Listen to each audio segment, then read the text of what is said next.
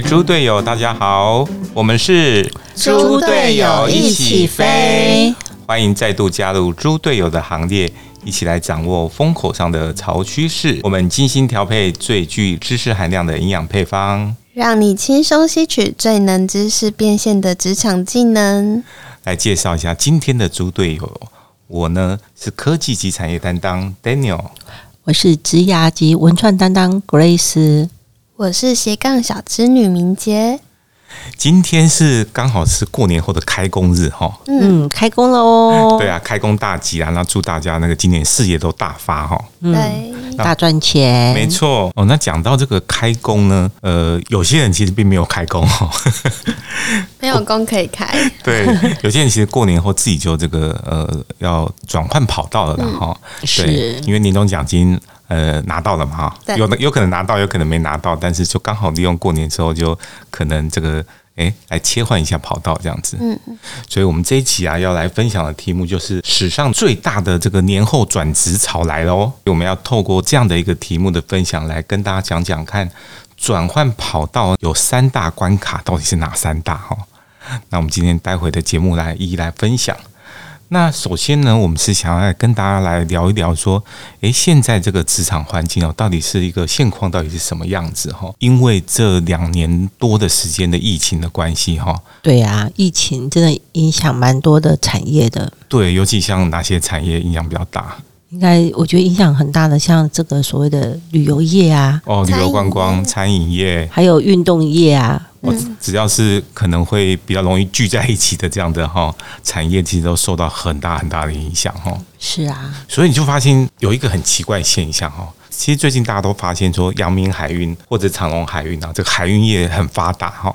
然后长隆海运它发了这个最多四十个月哦，不是四个月，也不是十个月哦，四十个月的年终奖金呢，这是什么样的概念？好羡慕，好羡慕哦。但是明明其实，在疫情当中，所以你会发现说，其实它不同的产业的这个冷热别哈，嗯，哦，其实差很多哎，冷的很冷，然后热的却很很畅旺这样子哈。对，所以说，呃，在这样一个情况下，就变成是说，哎，年终奖金以前大家可能说，哎，好像差距不大，但是今年呢，这个台湾企业发的这个年终奖金呢，这个一零四人力银行调查说，平均只有一点一个月。其实说起来是比较偏低一点啦，哈，嗯，呃，甚至啊，很多公司啊，因为业绩没有很好嘛，哈，你要养员工都已经很辛苦了，还说发年终奖金。哎，其实我好几个朋友有没有都十年没有领到那个年终奖金了耶？哇，那是他们对这个公司还是蛮忠心的，还愿意待着哈。对，因为你知道中中年这个。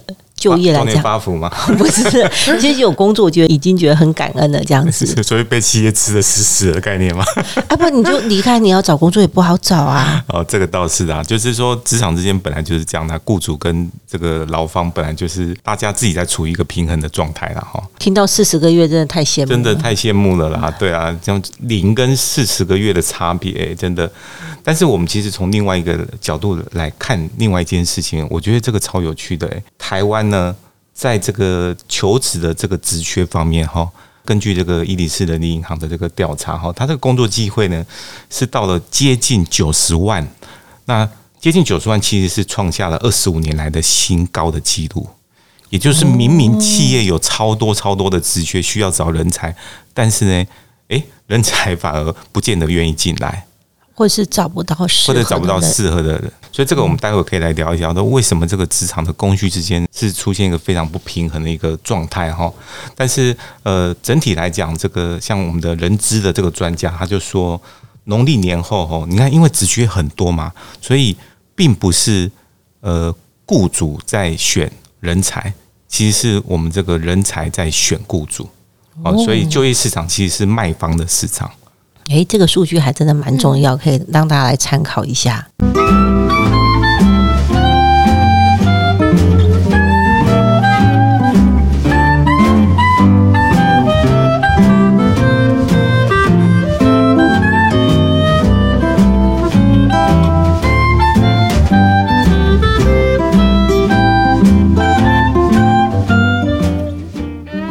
欢迎回到猪队友一起飞。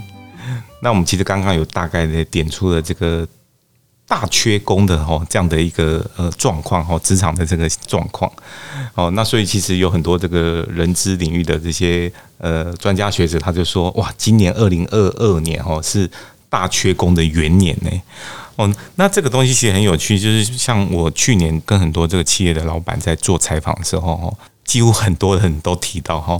都是有这种缺工的状况。那其实最一开始是因为，呃，大家知道某一些产业其实很状况很好，说像是半导体业啊、什么呃海运等等的哈，那他们就会去吸纳出很吸纳走很多的这个人才。譬如说半导体业吸纳走高科技业很多的这个人才，然后高科技业就去吸纳这种传统产业很多的人才，然后传统产业比较好的这种产业就。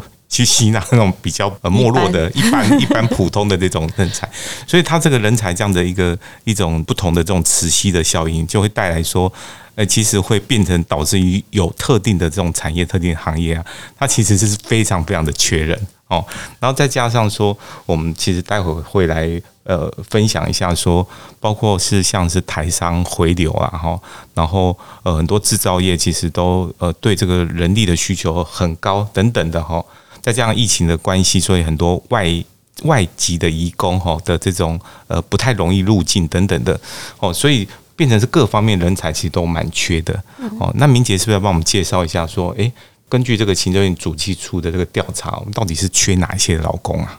嗯，像二零二一年就是去年台湾总缺的工人人数已经高达二十四点八万人哦，将近二十五万呢。嗯。行业别又以制造业十一点九万人是最多的哦，占这个总缺工人数的一半。那职业别区分的话，是中阶技术人力的十三万职缺最高。哦，所以这个中阶的这种技术研发人才哦最缺。嗯，那大部分当然是我们所谓制造科技业啊，然后资通讯产业哦，还有一些精密机械的等等的哈这方面的行业，对，没错。哦，那当然，我们刚刚其实有提到说，现在有的这个职缺高达九十万哈，就是企业开出来各种各种的职缺，已经打破了二十五年的记录哈。诶，那我们好奇说，到底是什么样的行业最缺工啊？其实第一名就是餐饮业，嗯，它的工作机会是达到十三点四万个，多于去年的九点三九万，增加快要四万。那它的涨幅是达到四十三趴。哇，所以餐饮业真的非常非常的缺哈，缺这个劳动，因为其实是整体的这种服务业的普遍的现象哈。但是我们待会也来分享一下，说呃有这么多的这个职缺，可是其实年轻朋友不见得想要去服务业哈。对啊，因为餐饮业真的很辛苦，很辛苦。如果你都是领的是差不多的薪资，你看餐饮业又累有没有？那可能又要碰油水，嗯，那我情愿在可能在 seven 有没有？至少还可以吹冷气，还比较舒服。对对啊！而且现在这两年最有趣的现象是，大家宁愿去做呃 f o o Panda 或者 Uber Eats 的美食外送，因为它是另外一种自由业。可是，就真的是随随便便，他的薪水就比这种服务业领固定薪水要来得好，甚至有机会好很多。对，所以谁要去领固定型的服务业啊？而且他还要那个被主管或老板。对，我还要看老板脸色哎。对啊，哎，我去送餐其实没什么差，点餐的你也很少会给我什么脸色看。哎，主要你跟他接触的时间很少，很少。那你餐饮业的话，你常常遇到，或者是又有 OK 服务业 OK 啊，又 OK，然后又有惯老板，哦，累死了。然后又有坏同事，是有多衰？对啊，他的确在职场上要挑战的东西比较多，太多了。对，所以这个真的是还蛮呃微妙的一个职场的这种变化哈。嗯，然后服务业板它的稳定性就很低的原因是很多的这个餐厅有没有？它其实它的工作是会被区块化，它可能是早班一个区块，晚班一个区块，然后中间是休息时间，两头班。两头班，那我我我同样上班八个小时，我要干嘛被切成这样子？嗯嗯，对啊，就等于是自己可以自主的时间其实是非常的少，相对性来讲的话。那我们刚刚讲到第二个那个趋势就是。呃，其实刚刚讲到年终奖金的时候，也有大概提到哈。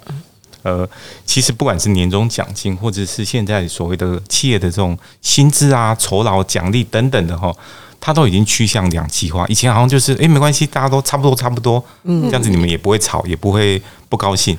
哦，都差不多。说现在时代不一样了，现在会走向一个呃，不再是齐头式的这种平等，而是我就是按你的业绩表现，按你的这个工作的这种呃成绩哈，来去决定我到底要给你多少薪资跟酬劳，还有年终奖金。对啊，所以根据这个一零四人力银行调查显示，哈，二零二一年虽然超过九成的企业是会发这个年终奖金哈，但是最近八年来其实是最低耶。哇，真的是。对啊，不刚刚有提到说是平均只有一点一个月这样子。对。那所以这种有别于过去这个大锅饭这种平等的发放方式哈，今年其实很多的企业就以这个双轨制。的方式来发放这个年终奖金哦，所以他就会让这个员工或会因为这个你的不管你的是职级呀，或是你的绩效的落差，可以领到不同的酬劳。那这样子我觉得也比也我比较鼓励性啊，因为有些人工作上的这个态度哈，跟这个学习力是真的有蛮大的不一样，这才能够鼓励员工愿意去积极的学习，或者是把表现提升嘛。对啊，你不能一视同仁。对对对啊，大家都变成是就不会。看到那个差异性，其实没有鼓励，你就不会被这个氛围里面，大家就觉得啊，就是得过且过，对啊。那其实这个对企业或是对公司来讲，其实不是好事，这样子。嗯，不是，对对，所以有可能哦，像今年这样所谓的这种双轨制的这种方式来发放年终奖金，同一个公司哦，员工领到的年终奖金有可能高低差差了二点五个月哦。嗯，这个会越来越普遍哈。对，我觉得这样子就是有点比较是慢慢走向有一点点美式啊的这种，就是比较绩效导向。对，你表现好，我就给你很多哦，很鼓励你啊。但是你表现很差，我也不会给你客气哦。台湾企业已经算很客气，就是他还是拉留下来留下来，但是可能给你少一点的年终奖金，少一点的调薪。那但是他不会像美式的那作风，业绩没达到你就滚，你就滚，我再请新的人，我也不怕找不到人。是啊，对，所以说慢慢走，有一点点这种美式的呃这样的一个管理的风格出现了哈。嗯，其实这个在职场上是好事，是进步，对企业整个的竞争力的提升哈，真的是会有一个比较良性的一个作用哦。一开始我们有提到说，呃，这个大离职潮哈，在农历年节过后，呃，等于是在蠢蠢欲动了啦哈。那为什么呢？我们来分析一下它的原因哈。第一个其实很重要的还是疫情。哦，因为疫情这件事情，那改变了大家对这个工作的这个，不管是价值观啊，哈，或者他的这个呃工作的方式，都出现了一个很不一样的这种变化。那所以大家就会觉得说，诶，你看看，如果一般的企业以前是要呃全时间的在这个公司里面去上班嘛，哈，但现在因为疫情以后，大家都知道可以远距的工作，甚至在家的上班，哈。我 from home，然后所以呢，其实很多人就会开始在想说，有没有那个剪裁的机会，就是开始发展自己的斜杠。因为我在家里，因 为我其实不用省掉这种通勤时间，而且我其实自由度蛮高的。我只要呃，老板公司交代的事情处理好，如果我的效率很高，我另外有时间的时候，我其实可以发展我自己的斜杠。再加上因为这种疫情关系，大家开始会体验到说，工作其实对我来讲。不一定是最高的价值哈，不管是自己身体的健康，或者是呃自己跟家人的相处啊，哈等等的这些东西，可能都更重要。所以这个东西就会让大家在影响到说，诶，那还有需要一定要待在这家公司吗？哦，再这样子可能有人又没有领到年终，又觉得说，哎，我值得吗？我值得这样子为你卖命，然后每天花这么多时间吗？而且一年下来也只有领一点一个月，就就算有领，就是 也是一一点一个月。那我算一算，哎，我刚美和，那我为什么不去做一些不同的思考？可能是呃，说不定我可以做好几个不同的工作，都不是不一定要全职的工作，就开始在想不同的这种呃工作的形态。嗯，时间可以自己来掌握一下，这样子。对，然后可以呃做自己。更觉得有意义或者有价值的一些事情哦，来安排这个自己的这个弹性的工作。第二个当然就是很重要，是因为年终奖金既然创新低嘛，那大家员工就是说不见得有得到这个足够的满足嘛。嗯，说啊，我为为你这个卖命卖了一年啊，你给我这个东东西哦。当然，企业其实雇主也很辛苦哈，但员工如果觉得不够满意的话，他当然会想说，那我是不是要开始想下一步？要换工作啦，还是要去自己要创业呢？好，发展自己的一些新的方向等等的哈。调薪的幅度又创这个八年来的这个次低，就对。哇，那真的是两个都不满足哎，又没有调到薪，然后年终又创新低哈。那再加上有时候看到别人领什么四十个月，你就会有那种相对的被剥夺感，就是啊，让让让人家喝，为什么海运这么好？为什么半导体业这么旺？啊，我们在这个什么行业，什么烂公司，哦，难免就是会有一些。呃，比较不不一样，各种的想法了哈。没有比较，没有伤害。对，真的是这样子。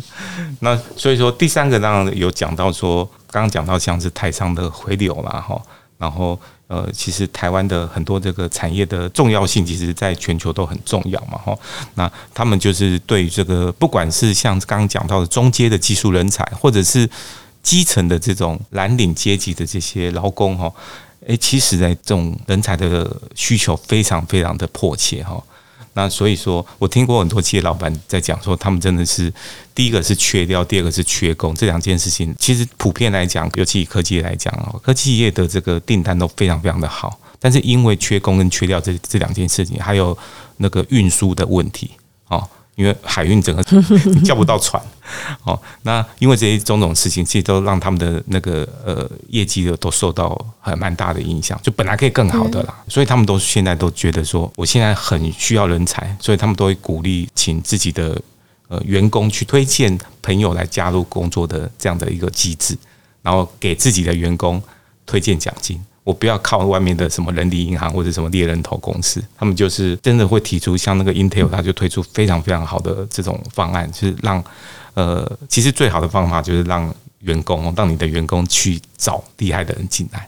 哦，尤其那个都更有效，因为你如果有自己的好朋友哦，认识的人，或者是那个本来认识的这些同业哈，一起在一家公司，甚至在同一个部门哈，那大家其实会愿意一起留下来的那个机会就会大很多。嗯，这样可是这样的话，会不会如果有人要离职，也会一起走？这个这个绝对是，这绝对是，就是这是双面刃呐，哈。但如果说，诶，他公司对自己有信心，他觉得我我的企业体制很好，我也给你足够的福利跟很优渥的条件。我会相信你们都会愿意留下来，一起留下来打拼这样子。对呀，因为现在老板现在他用这个双轨制来发年终奖金啊，说明后面的那个他给他比较多的，他表现比较好，他给他比较多的年终奖金，结果原先介绍者反而离开了。对对对对，没有在开玩笑，对不对？所以也会有一种内部竞争的效果哈。哦，所以要找那个认识的朋友进来的话，要考虑一下，不要找太厉害的，会把自己比下去，是不是？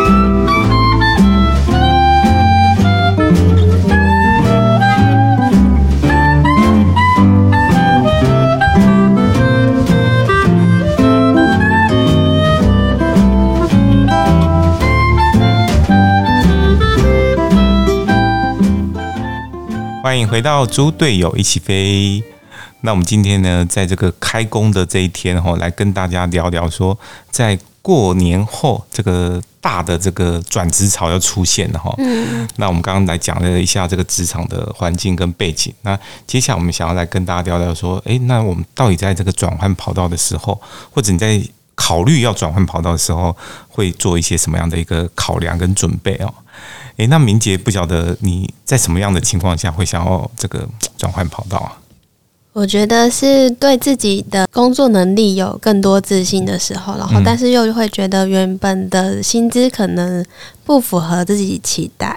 对对，这时候就会觉得好像可以跳个槽，想要这个找个更好发挥的舞台哈。嗯，对。除了这个原因以外呢？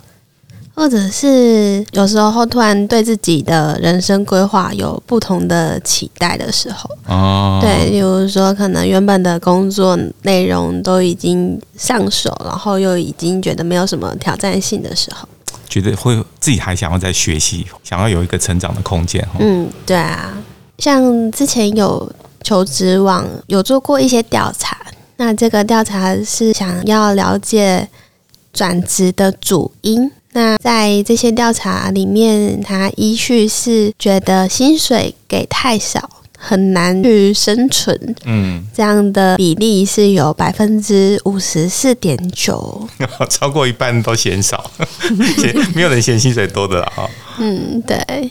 那另外还有像是觉得公司没有前景，这个比例是有百分之四十一点五。那觉得没有升迁或是调部门的机会，这一个比例是有百分之三十六点六。那包括其他的，像是太久没有加薪水啊，或者是不喜欢现在的工作内容，有百分之三十几。所以在这些原因下，哦，这个员工哦都会想要来考虑转职哈。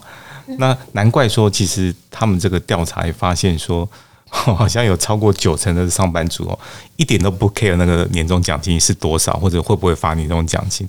他可能在农历年前如果有好的工作，诶，他就换了。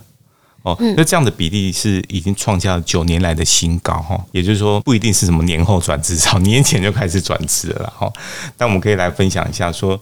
呃，其实，在这样的一个转职潮当中呢，有五个行业是最受大家期待想要去转职的这个选择。那其中的话，最想要转职的，像是科技资讯业啊，或者是餐饮旅游业，然后制造业跟金融保险业，其实都是大家蛮想要去挑战的方向。还有批发零售业。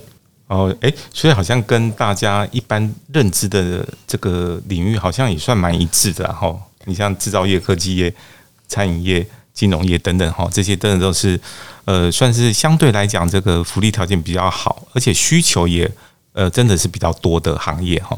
嗯，对。但是如果说我们现在在聊说，呃，大家如果在年后的时候在考虑要不要转换跑道的时候，呃，往往其实会有三个关卡哈。可能要来度过，那我们可以来跟大家聊聊这个部分。那么第一个是什么呢？第一个其实是在谈说，呃，我们来聊说从兴趣哈到专业这个之间的距离。诶，所以在转职的时候有没有？其实我们要想一下，说我们的这个兴趣可不可以当饭吃？到底有没有这样的专业这样子？因为不要天真的把这个兴趣当饭吃，但是也不要找一个完全没有兴趣的工作啦。这个东西其实也是有点两难，但是往往是尤其是年轻人啊，年轻人常常在大学刚毕业的时候，哦，那不管他所在学校所学是什么哈，他们往往会有一个比较直接的想法，就是。呃，他会想要把他的那个兴趣当做工作。随便举例啊，哈，就像我那时候，我们从学校毕业之后，我就发现大家同学当中有没有，嗯，很多人都会想说，我好想开一家咖啡店哦。从那时候就到现在，年轻人都很想要开咖啡店。对啊，就是哎，我就去学怎么泡咖啡，然后就觉得开个咖啡店就是你自己的一个兴趣，就对。嗯。然后，可是问题是，其实我们后来就知道，开咖啡店要赚钱真的太难，太难赚了啦。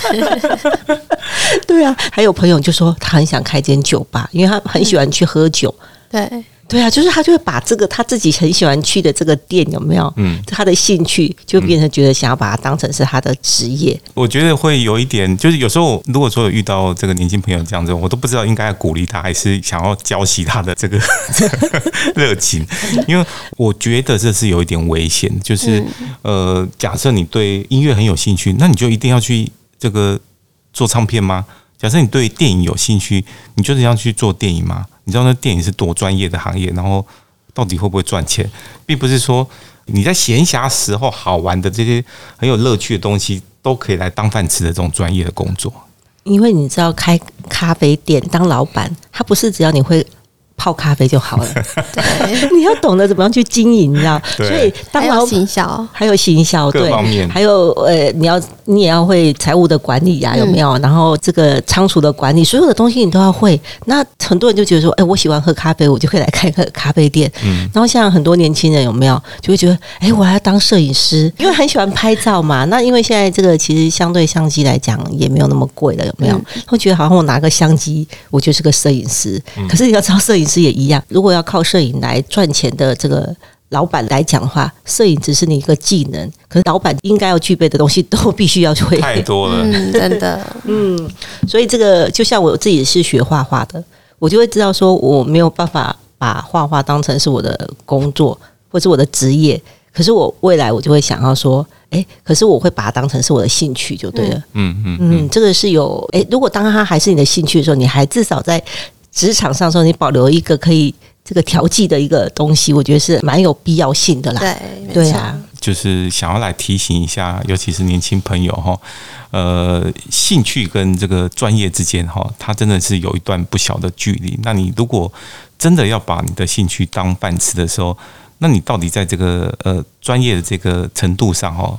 呃，掌握到多少，然后累积到多少，这是你自己去评估的。第二个是说，那到底在这个职场上，你的这个有兴趣的东西，你想要把它当饭吃的东西，它到底有没有那么大的需求，或者说你有什么比别人更厉害的这些差异化的优势？